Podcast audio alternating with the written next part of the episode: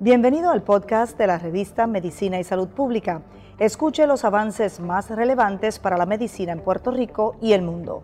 Si desea ver este podcast en vídeo, puede hacerlo en nuestro canal de YouTube Revista MSP.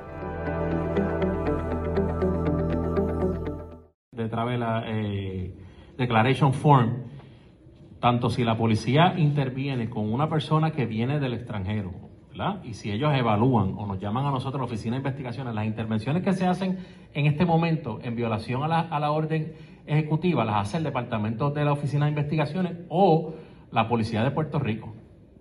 y si ese pasajero violó esa orden, inmediatamente pues se expone a, las sanciones que tiene la violación. Pero ¿quién, ajá, ¿quién le da seguimiento a esos casos? el Departamento de Salud siempre está... A una persona que te va a llamar, va a llegar a tu casa. Es que siempre va, eh, eso te va a llegar, el sistema ahora mismo te va a llegar. Y, y una vez tú pasaron las 48 horas, si esa persona no reportó la prueba, inmediatamente se le impone la multa. Ahora, si esa persona nosotros vamos a estar evaluando dentro del bioportal las personas que no tienen el Travel Declaration Form o que lo violaron. Y nosotros podemos intervenir. Pero estamos hablando de cuántas personas diariamente.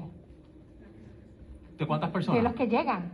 De los pasajeros que llegan, los turistas. O sea, ¿cómo ustedes No, eso va a variar. Obviamente, eso va a variar con el anuncio de la, de la orden. Porque es que, es que lo que está pasando, la diferencia ahora, es que si llegas Tan pronto llenas la declaración de viajero y no informas que tienes prueba negativa, estás en incumplimiento.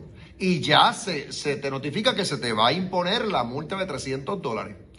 En ese momento dado pueden aportar su información de tarjeta de crédito y demás para que en su momento se aplica contra la tarjeta de crédito la multa, pero es el Departamento de Salud el que va a estar eh, vigilando que esto se cumpla. Pero la diferencia entre ahora y a partir del, miércoles que viene, es que estás en incumplimiento si no tienes la prueba. Ahora mismo no, la opción, ahora todos tienen la opción de decir, no, yo me voy en cuarentena o la saco más adelante. No, no, eso se acabó. La opción de cuarentena se acabó. Ahora es, tiene que traer la prueba.